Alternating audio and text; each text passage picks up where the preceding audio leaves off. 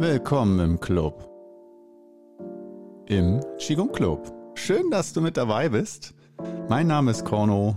Ich bin Qigong-Lehrer, deutschlandweit seit 20 Jahren, Autor des Buches Qigong für Dummies. Hab auf YouTube einen eigenen Kanal, der, wie soll es anders sein, auch Qigong Club heißt. Und heute ist tatsächlich die allererste Folge, Podcast-Folge vom Qigong Club. Aufgeregt bin ich nicht, aber äh, wenn du wüsstest, der wievielte Versuch das schon ist, dann ähm, ja, also ich bin erstmal am Rumprobieren. Und heute beschäftigen wir uns mit der Frage, Qigong, kann man das essen? Ja, also es geht natürlich dabei darum, ähm, für Anfänger ähm, oder auch für mich als Qigong-Lehrer, das soll jetzt hier nicht äh, einfach eine Folge werden, wo ich Standardantworten gebe darauf. So, was ist Qigong? Das gibt schon hundertfach. Lies auf Wikipedia oder im Duden oder sonst irgendwas nach. Ähm, ich glaube, ich habe darüber nicht mal ein Video. Ich habe, ich glaube, inzwischen 220, 230 Videos auf YouTube veröffentlicht. Nicht eines davon beschäftigt sich mit der Frage, was Qigong ist. Und das aus gutem Grund, weil ich es ähm, einfach so abgedroschen finde. Also ich kann ja mal so sagen, jeder normale Qigong-Kanal würde sagen, was ist Qigong? Ähm, Qigong, das äh, ist eine Säule der traditionellen chinesischen Medizin und ähm, das sind äh, Atemübungen und Bewegungsübungen zur Erhaltung der Gesundheit und äh, zur Harmonisierung und Stärkung des Energiesystems und des Meridiansystems. Ähm, ja, neben der Akupunktur, der Kräutermedizin, ähm, Tuina-Massage und der Ernährung nach den fünf Wandlungsphasen, Wu Xing, äh, bla bla bla. Ab wann bist du eingeschlafen? Also äh, ich gleich schon beim ersten Satz. Das ist für mich überhaupt nicht Qigong. Es hat für mich nichts mit Qigong zu tun. Qigong ist für mich was ganz, ganz Lebendiges, Alltägliches. Das hat unmittelbar was natürlich auch mit deiner Gesundheit zu tun und man kann sich auch mit Meridianen beschäftigen und so weiter. Aber allen voran ist es erstmal etwas, äh, was dein alltägliches Gefühl, dein Lebensgefühl bestimmt und verändert. Noch bevor wir da in die Gesundheit gehen und man was gegen Krankheiten macht und so weiter. Ich mache ja seit über 20 Jahren selber Qigong-Übungen. Und äh, das, was es mich gelehrt hat in all der Zeit, ist vor allen Dingen dass ähm, es das Lebensgefühl verändert. Und das Lebensgefühl ist nicht, äh, das kann ja vieles und nichts sein, das ist äh, auf gut Deutsch gesagt einfach erstmal die Laune, die Stimmung. Es verändert deine, es macht dich von sch schlecht gelaunt zu gut gelaunt, von mieser Stimmung zu guter Stimmung und, und, und. Das heißt, es greift erstmal positiv in deinen emotionalen Haushalt ein. Das ist so erstmal das, was bei der Übung passiert.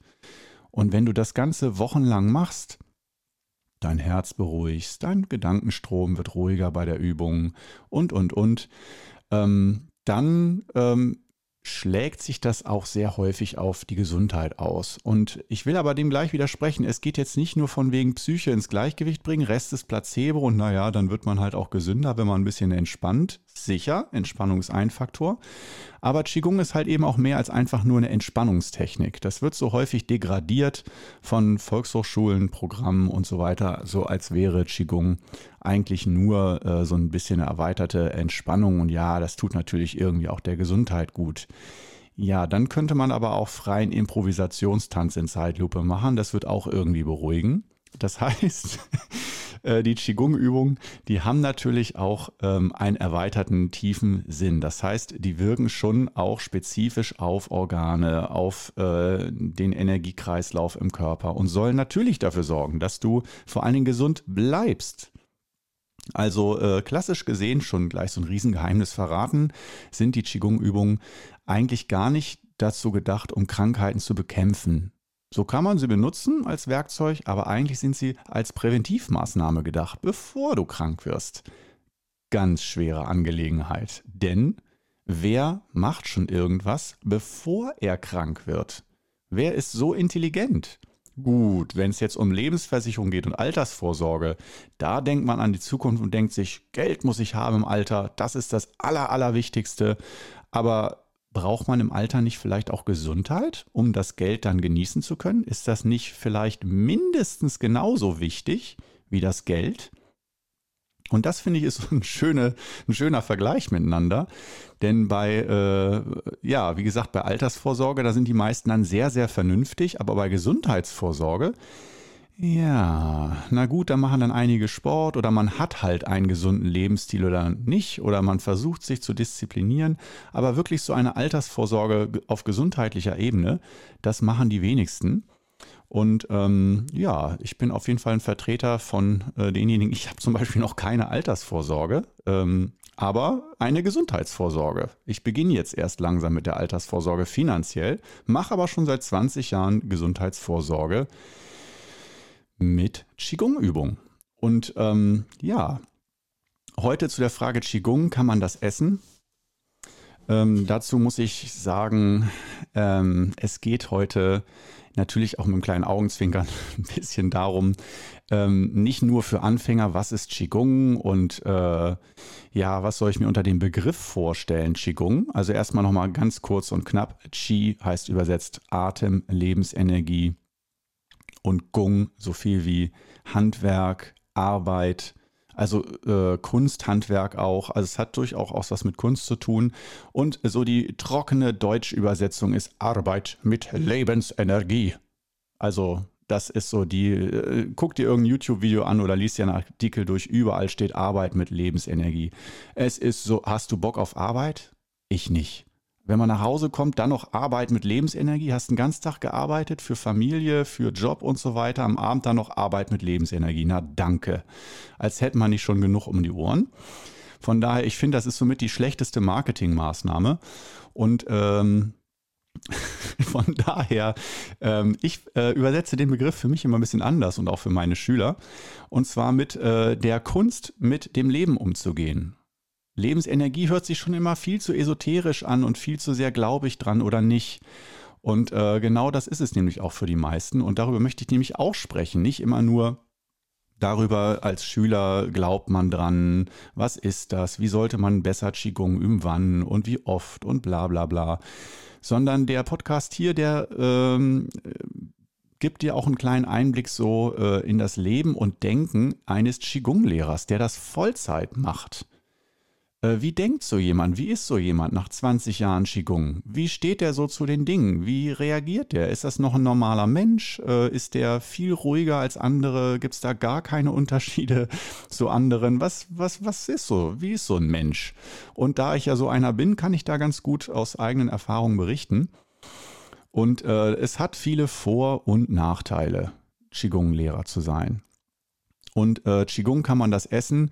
Dieser Titel, der ist äh, nicht aus purer Lust meinem Gehirn entsprungen, sondern vor allen Dingen aus Frust. Ähm, also äh, Qigong, du kannst dir die Situation vorstellen. Eine x-beliebige Soiree, ein Empfang, du stehst am Bistrotisch mit dem halbvollen Sektglas in der Hand und dann kommt man ins Gespräch mit irgendwelchen Leuten und die sagen einem dann so, ja, bla bla bla, hier, hallo, schön, okay, und wer sind Sie? Ganz schnell kommt die Frage, was machen Sie denn beruflich so? Wer sind Sie denn? Und wenn du dann sagst, ähm, ja, ich bin Qigong-Lehrer. Äh, was? Qigong-Lehrer. Dann, äh, also vor 20 Jahren, als ich angefangen habe, ähm, da wurde ich nicht nur belächelt, sondern da kam sofort die Frage danach, ja, das ist ja schön, aber was machst du beruflich? Also ich meine, wovon lebst du? Wenn ihr wüsstet, wie oft ich diese Frage äh, gehört habe, wovon ich lebe, wenn ich sage, ich bin Qigong-Lehrer und dann, wenn du sagst, ich bin von Beruf Lehrer, äh, ich bin von Beruf Bauarbeiter, ja, und wovon lebst du? Was ist so dein richtiger Job? Äh, habe ich eben gerade gesagt. Also ist äh, vor 20 Jahren galt es noch nicht als richtiger Job, aber jetzt seit ein paar Jahren habe ich das auch nicht mehr gehört. Das heißt äh, Gesellschaft im Wandel sozusagen. Und äh, inzwischen gibt es auch viele, die dann sagen, oder fast jeder sagt schon, entweder ich habe das mal auf einer Kur gemacht, also jeder, der schon mal eine Kur gemacht hat, hat eigentlich auch Yoga oder Qigong gemacht. Irgendeine Art von Entspannungstechnik, neben autogenem Training oder progressiver Muskelentspannung. Und äh, dann gibt es natürlich noch ganz viele, die sagen, meine Schwester, mein Cousin, meine Nichte dritten Grades und so weiter hat auch schon mal Qigong gemacht oder so. Also irgendwie, äh, der Begriff ist auf jeden Fall schon etablierter, viel etablierter als vor 20 Jahren. Also wir haben jetzt das Jahr 2020, das wundervolle Corona-Jahr. Und ähm, ja, äh, dann kommt jetzt inzwischen, also früher hat eher das genervt, dass dann die Leute gesagt haben, so und wovon lebst du? Wenn man gesagt hat, ich bin Qigong-Lehrer. Und ähm, heutzutage ist es so, äh, dass die meisten Leute oder sehr viele Leute dann als Antwort geben, oh, das müsste ich auch mal machen. Das müsste ich auch mal machen. Sowas bräuchte ich eigentlich auch. Und das heißt für mich immer so ein bisschen wie äh, leck mich am Arsch. Also Entschuldigung, dass ich das mal so sage, aber ähm, äh, noch nicht ein einziger Mensch, und ich will jetzt nicht übertreiben, ich will mal versuchen, realistisch zu bleiben. Wie viele Leute haben das so zu mir gesagt, das müsste ich eigentlich auch mal machen? In den letzten Jahren, ich würde sagen 50 bis 100 Leute haben das zu mir gesagt. So in echt gefühlt sind es Tausende, aber ich übertreibe auch immer mal ganz gerne poetisch, aber in echt werden es 50 bis 100 gewesen sein, die gesagt haben, das bräuchte ich eigentlich auch, das sowas sollte ich auch mal machen. Dann haben sie ja direkt einen Qigong-Lehrer vor sich, wenn sie das mal machen sollten. Aber äh, das ist natürlich dann nur Smalltalk, darf man nicht zu ernst nehmen. Ähm, von den 50 bis 100 hat es äh, im Endeffekt kein einziger echt gemacht. Also äh, jedenfalls nicht so, dass ich es mitbekommen habe. Vielleicht später in irgendeiner Kur oder so und ist ja auch nicht weiter schlimm. Aber was ich damit sagen will, um zum Punkt zu kommen, als Qigong-Lehrer hat man es gesundheitlich vielleicht einfacher als andere auf gewissen Ebenen, weil dein Beruf besteht ja darin, dass du äh, die Übung anleitest und durchaus auch die Chance hast, die Übung dann selber mitzumachen. Das heißt, dein Berufsalltag besteht zu einem nicht großen Teil, aber zu einem gewissen Teil daraus, dass du selber Qigong übst und zwar mit Qigong-Gruppen.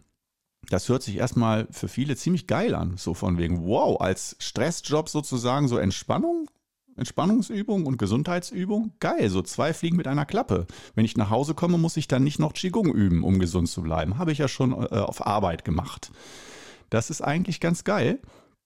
Und davon habe ich auch immer ziemlich gut profitiert in der ganzen Zeit ähm, in den 20 Jahren jetzt, aber ich gebe ehrlich gesagt jetzt auch schon so seit, ich würde sagen, vier Jahren ungefähr, gebe ich auch gar keine Kurse mehr. Also äh, die Kurse, die Kurszeit, die Kursphase habe ich sozusagen abgeschlossen und im Moment kann ich mir auch ehrlich gesagt nicht vorstellen, in absehbarer Zeit noch irgendwie ähm, einen Qigong-Kurs zu geben, einen wöchentlichen Qigong-Kurs zu geben. Ähm, dazu kommen wir auch nochmal. Das kann ich dir auch erzählen. Ich trinke nur mal eben einen Schluck. Ähm, nimm einen bewussten Atemzug, genieß die Stille. Heißes Wasser trinkt man natürlich als Qigong-Lehrer. Das gilt als äh, gesündestes, gesündestes Getränk in der traditionellen chinesischen Medizin. Und ähm, ich bediene mich des heißen Wassers auch sehr gerne. Also ich trinke das einfach gerne. Viele, die finden das ja ekelig, äh, heißes Wasser. Habe ich auch schon oft als Reaktion gehört, wo ich denke, komm, also wer findet denn Wasser eklig? Aber das Wasser heiß ist, ohne dass es Kaffee ist oder Tee oder ähm, mit Geschmackszusätzen, gibt es tatsächlich einige. Ich bin mal gespannt, was du davon hältst.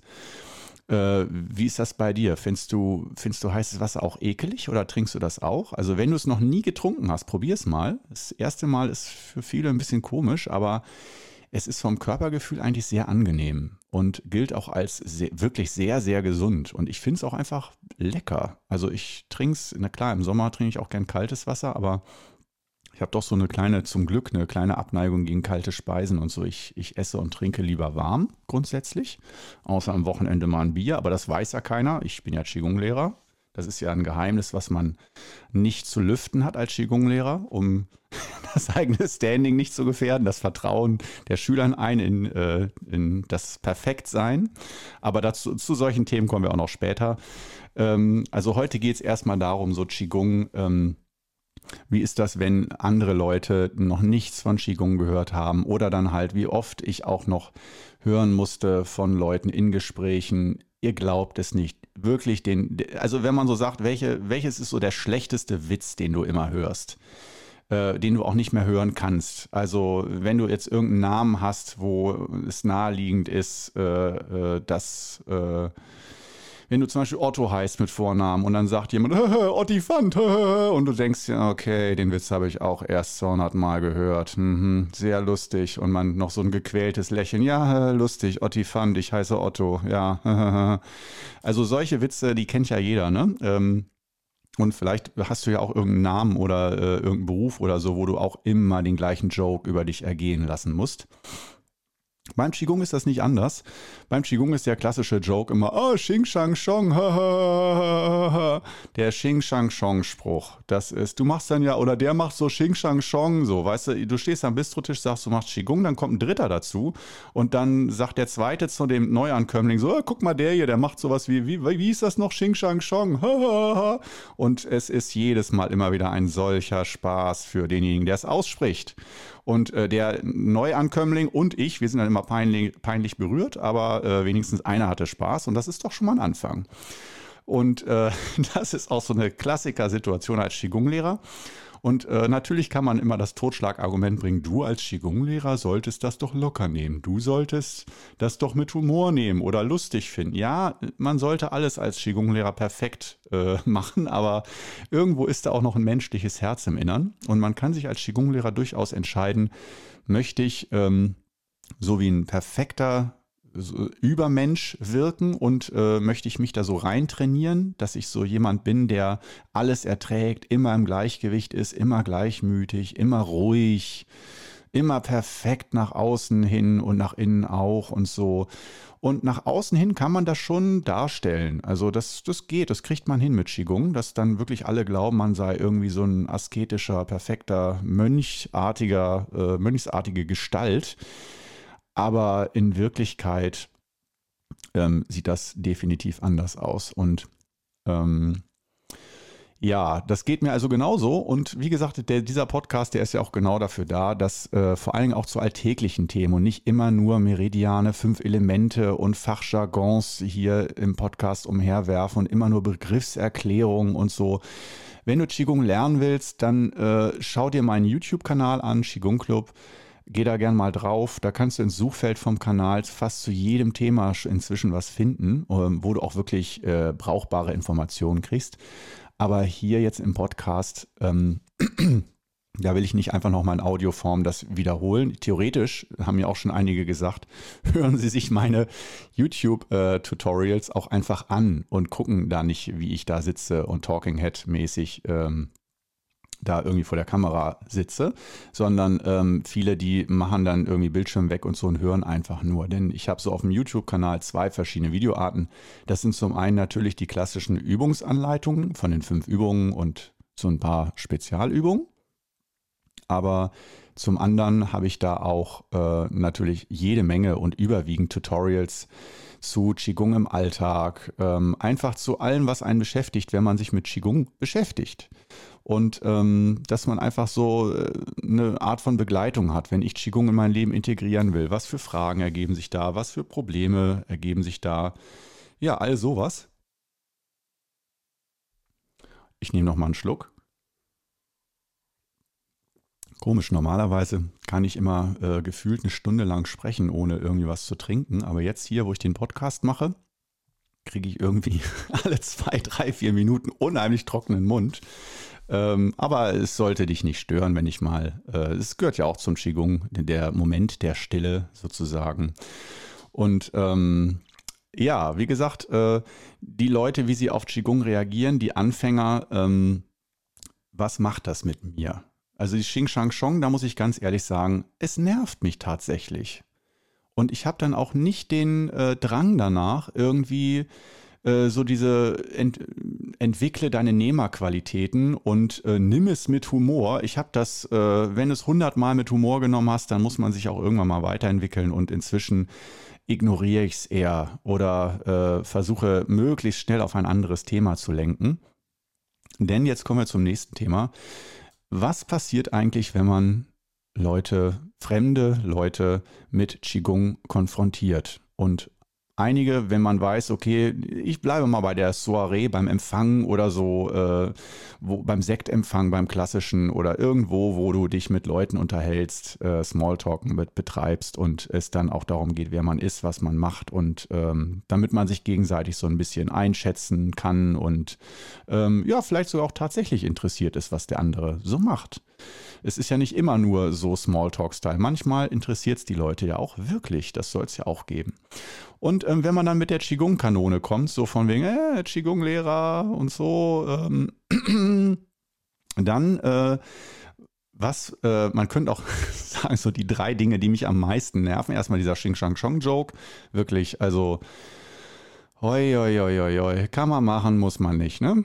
Aber äh, die zweite Sache, die ich wirklich, also das bringt mich immer an den Rande des Wahnsinns, ähm, kann ich ganz schwer mit umgehen. Ähm, das ist für mich immer eine ganz tolle Übung, um im Innern meine, äh, meine Ruhe zu wahren oder wiederherzustellen, weil im Qigong, finde ich, geht es nicht um Ruhe wahren, sondern um darum, die Ruhe wiederherzustellen. Kommen wir vielleicht gleich auch nochmal zu. Ist die typische Antwort, ähm, Qigong. Naja, ich glaube da ja dran. Oder Qigong. Ich glaub da zwar nicht dran, aber wem's was bringt, der soll's machen. Das sind so die klassischen zwei Antworten. Da gibt es eigentlich nicht viel dazwischen. Entweder, also, dass die meisten sofort sagen, so als, als sei Qigong eine Religion.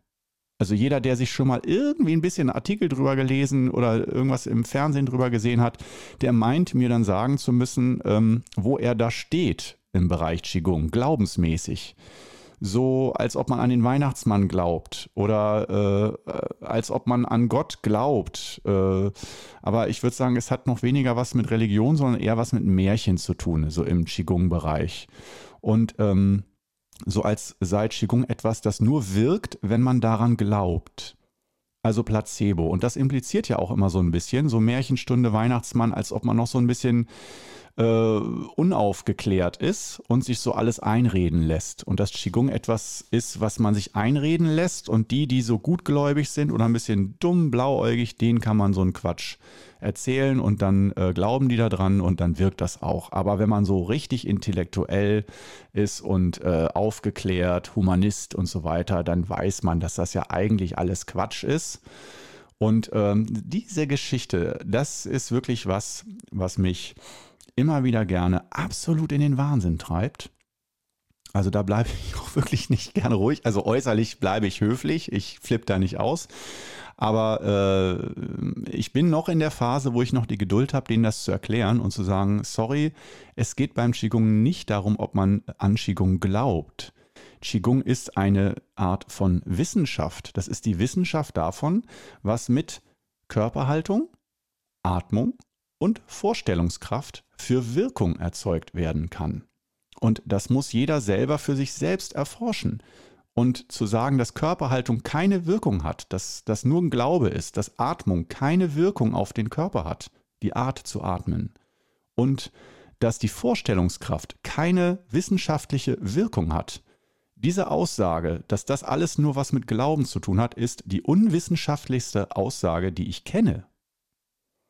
Und gerade die, die dann sich damit brüsten, wissenschaftlich zu denken und nüchtern, analytisch zu denken und sich nichts erzählen zu lassen, äh, lassen sich gerne dazu hinreißen, Qigong zu degradieren zu ähm, es wird jetzt hier schon ein halber Beschwerde-Podcast. Ich, ich gehe gleich weiter zum nächsten Thema. Weil es geht jetzt hier nicht darum, dass ich äh, mich über andere Leute aufrege. Aber es, ich finde es schon mal ganz wichtig, so dass man bei Qigong nochmal wirklich klar hat, ähm, Qigong ist eine Wissenschaft. Es ist Selbstforschung.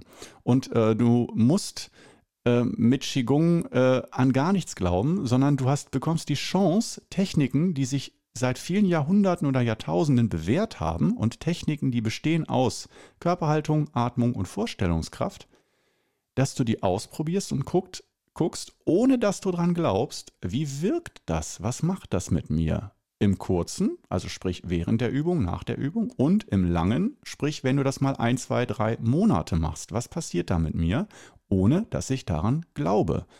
Und das finde ich ist so mein Ansatz als äh, Qigong-Lehrer, dass ich mich da eher als Forscher und Wissenschaftler sehe und nicht als Prediger von einer Religion äh, oder von einem Märchen, Ich will also keinen neuen Weihnachtsmann etablieren, sondern einfach zum, zur Selbststudie aufrufen. So von wegen, probier aus, wie du, wie dein Weg zum Gleichgewicht, dein Weg zur Gelassenheit, dein Weg zur Gesundheit aussieht. Wie schaut das aus? Finde es heraus, ich helfe dir dabei, ich gebe dir die Techniken und die Techniken, die dir am besten helfen, die behältst du und die Techniken, die ich dir gebe, die dir nicht helfen oder weniger, die lässt du sein. Ganz einfache Sache. Und äh, aus dem großen Sammelsurium an Qigong-Übungen, ähm, das sind übrigens äh, allein klassifiziert über, meine ich, über 1600 Qigong-Stile, die klassifiziert sind offiziell. Qigong ist nicht einfach eine Art der Entspannungstechnik, sondern das ist so, kann man sagen, wie ein Oberbegriff, wie Sport. Sport kann Federball sein, Sport kann Tischtennis sein, Sport kann Schach sein. Äh, also Sport kann die verschiedensten Gesichter ähm, haben. Und ähm, Qigong genauso. Es gibt Qigong, das sieht aus wie Kampfkunst. Sehr hart, sehr schnell. Es gibt Qigong, stilles Qigong. Da beregt sich gar nichts äußerlich. Da benutzt du nur deinen Geist und deine Konzentration, um im Innern von deinem Körper Wirkung zu erzeugen. Und natürlich deine Atmung nutzt du auch. Also Qigong, wie gesagt, kann sehr unterschiedlich sein, ähnlich auch, denke ich, wie Yoga. Und ähm, ja, das ist also die Geschichte beim Qigong, dass äh, die fünf Übungen des Wudang Qigong, die ich ja so im Zentrum habe, aus dem Wudang-Gebirge in China, das ist in Zentralchina in der Provinz Hubei. Die Provinz Hubei ist äh, auch in letzter Zeit sehr bekannt geworden durch die Stadt Wuhan. Die ist durchaus in der Nähe vom Wudang-Gebirge. Das kann man einfach mal so als Fun Fact nebenbei äh, nochmal loslassen. Aber in diesem Sinne viele Grüße äh, nach, äh, also nach Hubei, nach, ins Wudang-Gebirge. Ich hoffe, allen geht es da gut. Und ähm, im Wudang-Gebirge bin ich auch schon des Öfteren gewesen, da am Ursprungsort, wo die Übungen entstanden sind, mit meinem Großmeister Dan Gongzhong. Der wird hier sicherlich im Podcast auch nochmal eine Rolle spielen. Ich denke, ich werde ihn nicht als Interviewpartner bekommen, ähm, aber äh, weil er ist inzwischen auch wieder in China. Er hat lange Zeit in Deutschland gelebt. Das ist eine ganz andere Geschichte, zu der wir nochmal kommen. Aber ähm, mit dem war ich, wie gesagt, im Wudang-Gebirge und hatte die Chance, auch vor Ort original äh, an den Ursprungsorten zu lernen und auch ähm, tatsächlich zwei, drei Orte kennenzulernen, wo die fünf Übungen tatsächlich entstanden sind. Und das ist natürlich ein ganz, ganz besonderes Gefühl für einen Qigong-Lehrer. Und äh, ich bin großer Fan vom Wudang-Gebirge. Es ist für mich zum einen irgendwie sehr beängstigend. Es ist gefühlt ganz groß und mystisch. Und das Wudang-Gebirge Wudang ist vom Charakter her, wenn ich da bin und das nicht nur einfach als irgendeine Berglandschaft sehe, sondern da auch Übung mache und so. Wow, das ist äh, für mich eine der beeindruckendsten Erfahrungen meines Lebens gewesen.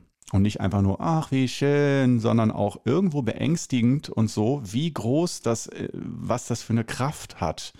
Ähm, das ist ein bisschen so, wie wenn man äh, einem Drachen und einem Tiger gegenübersteht und man sieht schon, wow, schön und stark, aber was macht das mit mir? Und das Wudang-Gebirge ähm, würde ich ähnlich so einteilen. Da kann man zwar auch als ganz normaler Tourist hinfahren, dann ist das einfach nur schön. Aber wenn man da mit einem Großmeister hinfährt, um da auch zu lernen, dann äh, geht das auf jeden Fall auch gern mal an die Substanz, psychisch und körperlich. Aber ähm, das ist ja, wie gesagt, nicht für den normalen Hausgebrauch dann bestimmt, sondern wirklich, wenn man sich ganz, ganz intensiv mit Qigong auseinandersetzen will. Und äh, wenn wir heute beim Thema sind Qigong, kann man das essen? Dann kann man natürlich auch so weit gehen und mal sagen, wie weit kommt man denn eigentlich mit Qigong so? Also was soll das denn jetzt genau bewirken? Und ähm, ich hatte ja vorhin schon gesagt, so ziemlich am Anfang, ähm, auf jeden Fall ist die Gesunderhaltung des Körpers und auch des Geistes sehr, sehr wichtig beim Qigong.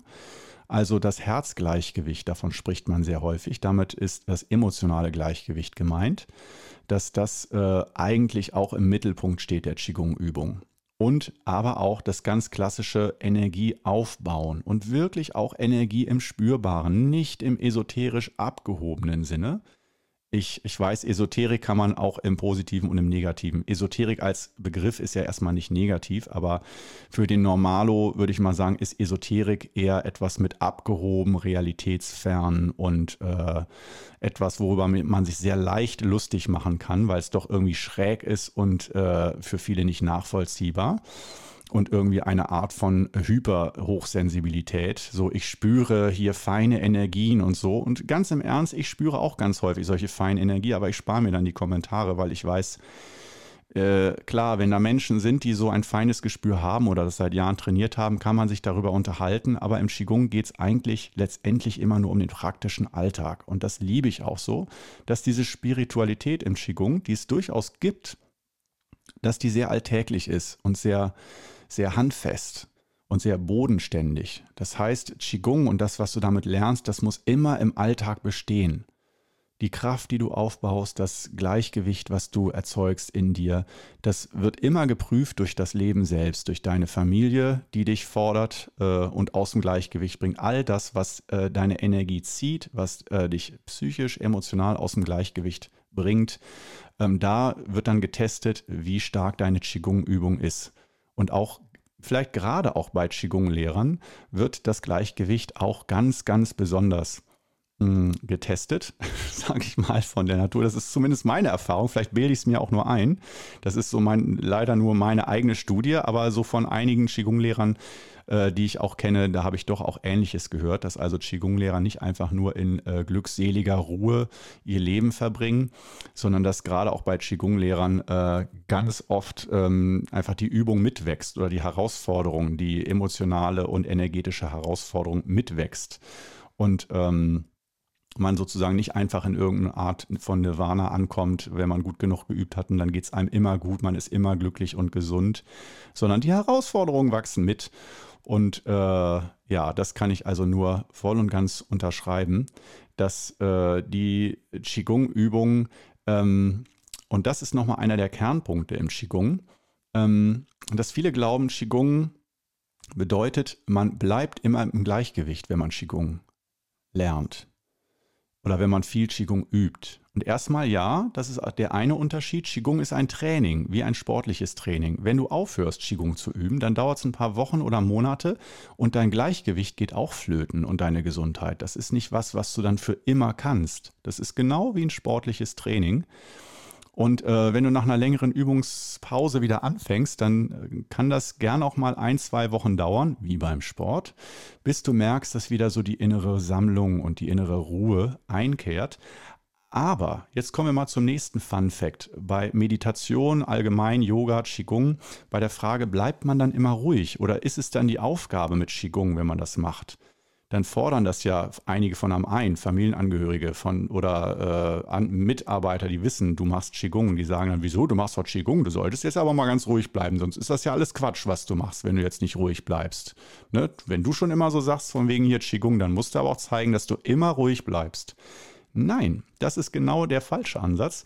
Beim Qigong geht es nicht darum, zur Schlaftablette zu werden oder so eine Art toten, toten Nullzustand, so eine Null, emotionale Nulllinie zu entwickeln, sondern dass das äh, psychische Leben mit Freud und Leid, dass das durchaus sehr dynamisch ist und dass die Dynamik sich durchaus erhöht. Und dazu gibt es auch Studien, dass man, ich weiß nicht, ob ich glaube, thailändische Mönche, die sehr meditationserfahren waren, äh, in Kinofilm, in Horrorfilm oder in so einen Splasher-Film gesetzt hat. Um, äh, und dann hat man, glaube ich, EKG gemessen und EEG oder so.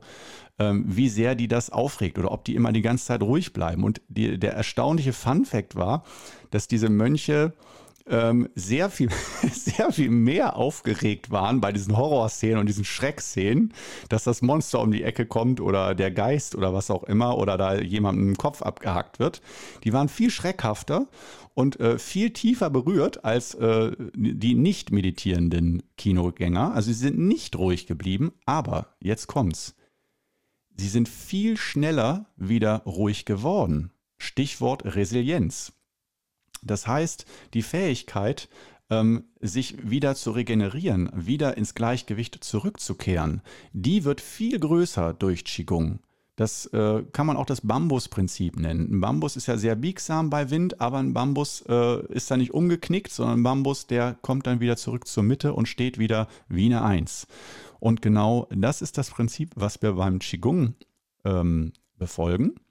Und bezwecken. Und das ist wichtig zu wissen, wenn du Qigong übst, weil man manchmal dann so ein bisschen am Anfang zum Schauspieler wird und sich dann manchmal so einredet, wenn ich jetzt seit ein paar Wochen oder Monaten Qigong übe, dass man in Situationen so sagt, ja, ich bin dann auch ganz ruhig geblieben und so. Ja, man bleibt schon mehr bei sich. Das ist auf jeden Fall klar. Man äh, fährt also nicht noch mehr aus der Haut oder hat noch mehr Angst und so weiter und noch mehr Schrecken äh, man ist tatsächlich mehr in der eigenen Mitte, aber äh, das Schöne ist, äh, man wird nicht zum emotionalen Zombie durch Qigong. Ja, äh, das ist ja der nächste ganz, ganz tolle Joke bei äh, ungebildeten Leuten, die äh, sich dann düpieren über die Meditations- und Qigong-Übung. Ihr kennt den Joke. Om. Ach, machst du auch sowas? Om. sowas lächerliches. Om. Ne? Erstmal Om, die Silbe oder auch Aum, kommt eher aus dem indischen Bereich, nicht aus dem chinesischen Bereich.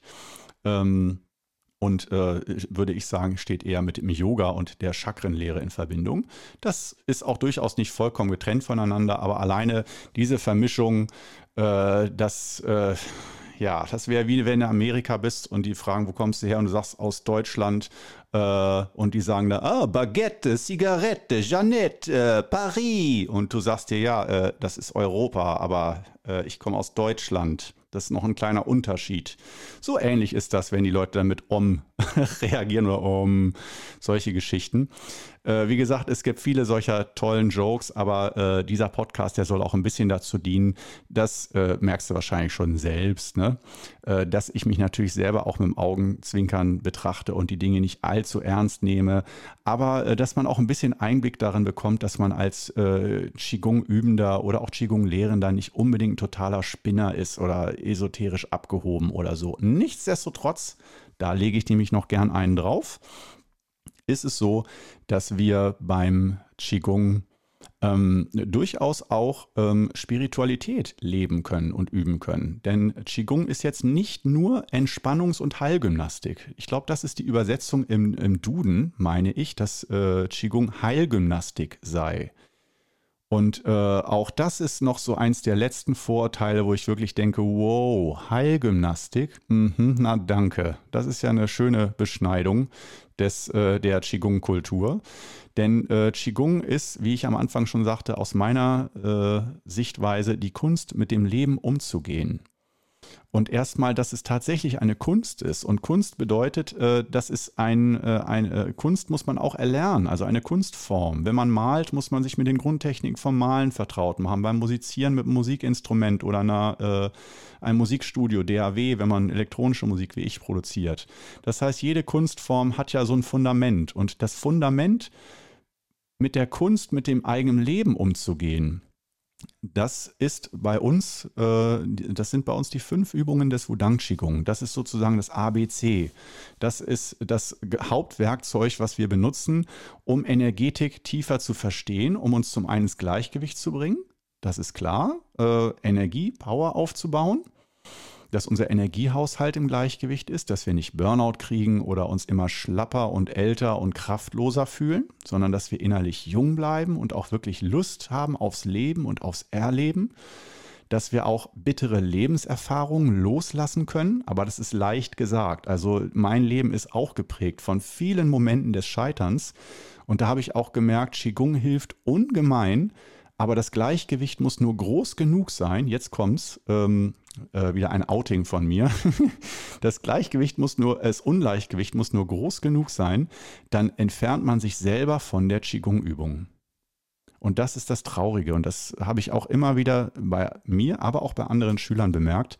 Gerade in Momenten, in Lebensphasen, wo man Qigong am meisten braucht, weil man wirklich merkt, mir geht es nicht gut, das ist eine ganz, ganz schlechte, schlimme Lebensphase, gesundheitlich oder psychisch hohe Belastung, dann fällt Qigong meistens leider weg, dass man dann keine Kraft mehr hat oder keine Motivation mehr hat, äh, sich aufzuraffen, um Qigong zu üben, damit es einem wieder besser geht. Gerade in diesen Momenten. Und äh, das äh, führt zur nächsten Weisheit. Du kannst mir gern widersprechen, wenn du andere Erfahrungen gemacht hast. Das sind, wie gesagt, nur meine Forschungsergebnisse, die ich hier mitteile, meine persönlichen, von mir selbst und meinen Beobachtungen bei meinen äh, Tausenden, Hunderten und Tausenden von Schülern. Ähm, dass äh, man bis zum gewissen Punkt im Gleichgewicht sein muss, damit man eine Verbindung zum Qigong hat. Und wenn man sich zu weit davon entfernt hat, dann ist es, dann, dann kann man nicht üben. Dann denkt man da nicht dran, dann hat man keine Kraft zum Üben sich überhaupt aufzuraffen, sich zu motivieren, sich zu disziplinieren, diese Aktivierungsenergie, wie es so schön in der Chemie heißt. Ich war übrigens ein ganz schlechter Chemieschüler in der Schule, einer, immer einer der schlechtesten, aber einen einzigen Begriff, neben H2O, klar, einen einzigen Begriff habe ich mir gemerkt äh, im Chemieunterricht und das war der Begriff der Aktivierungsenergie, damals immer durch einen Bunsenbrenner, dass man überhaupt einen chemischen Prozess in Gang bringt, damit da überhaupt was passiert.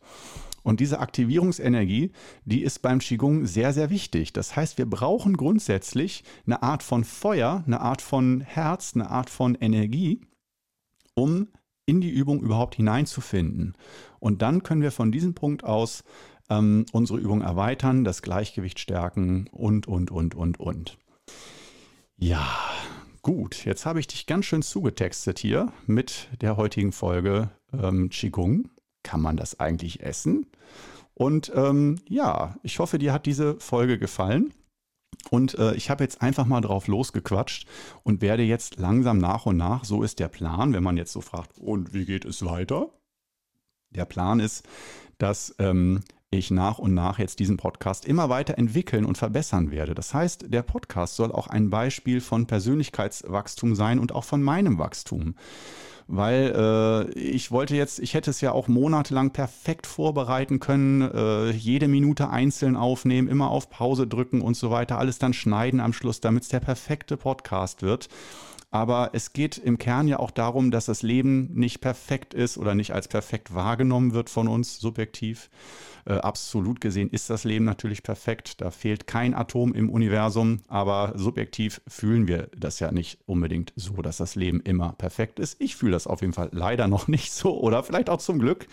Ähm, denn ähm, ja, äh, ja, hören wir an dieser Stelle einfach mal auf, lassen wir das so stehen. Wie gesagt, Qigong, äh, kann man das essen? Ich hoffe, die Frage hat sich heute für dich beantwortet und äh, ich gehe auch einfach mal davon aus, dass äh, du wahrscheinlich sogar schon auch Qigong übst oder dass dir dieser Begriff Qigong auch schon was sagt. Aber äh, ich hoffe, dir hat es gefallen, äh, auf welche Art ich so ein bisschen über Qigong spreche und wie es weitergeht. Aber mir ist ganz wichtig, wie ich eben schon sagte, dass auch ich mich da im Podcast weiterentwickle und gucke, was kommt da gut an oder äh, wie sich der, dass der Podcast so ein Eigenleben entwickelt. Aber man muss ja erstmal einen Anfangspunkt äh, legen und ich möchte auf jeden Fall gerne dann, das ist so eins meiner Ziele, dann nach 50, nach 100, nach 200 Podcast-Folgen dann nochmal so diese erste Folge anhören und denken, oh Gott. Hui, hui, hui, hui, da hat er aber noch einiges zu lernen gehabt. Und äh, dann wäre ich absolut zufrieden und äh, kann dadurch aber auch wieder so sagen, Mensch, egal was du anfangen willst, fang einfach erstmal an und steh dazu, dass es nicht perfekt ist, dass es nicht rund ist. Und genauso soll auch dieser Podcast sein, dass das ein ungeschliffener Rohdiamant ist. Denn genau das ist auch beim Qigong der Fall so, dass man sich einfach in die Übung erstmal hineinbegibt und man muss die nicht sofort perfekt beherrschen, sondern man fängt einfach an und ganz nach den eigenen Anlagen, nach den eigenen Fähigkeiten entspannt sich und dann guckt man mal, was am Ende dabei rauskommt.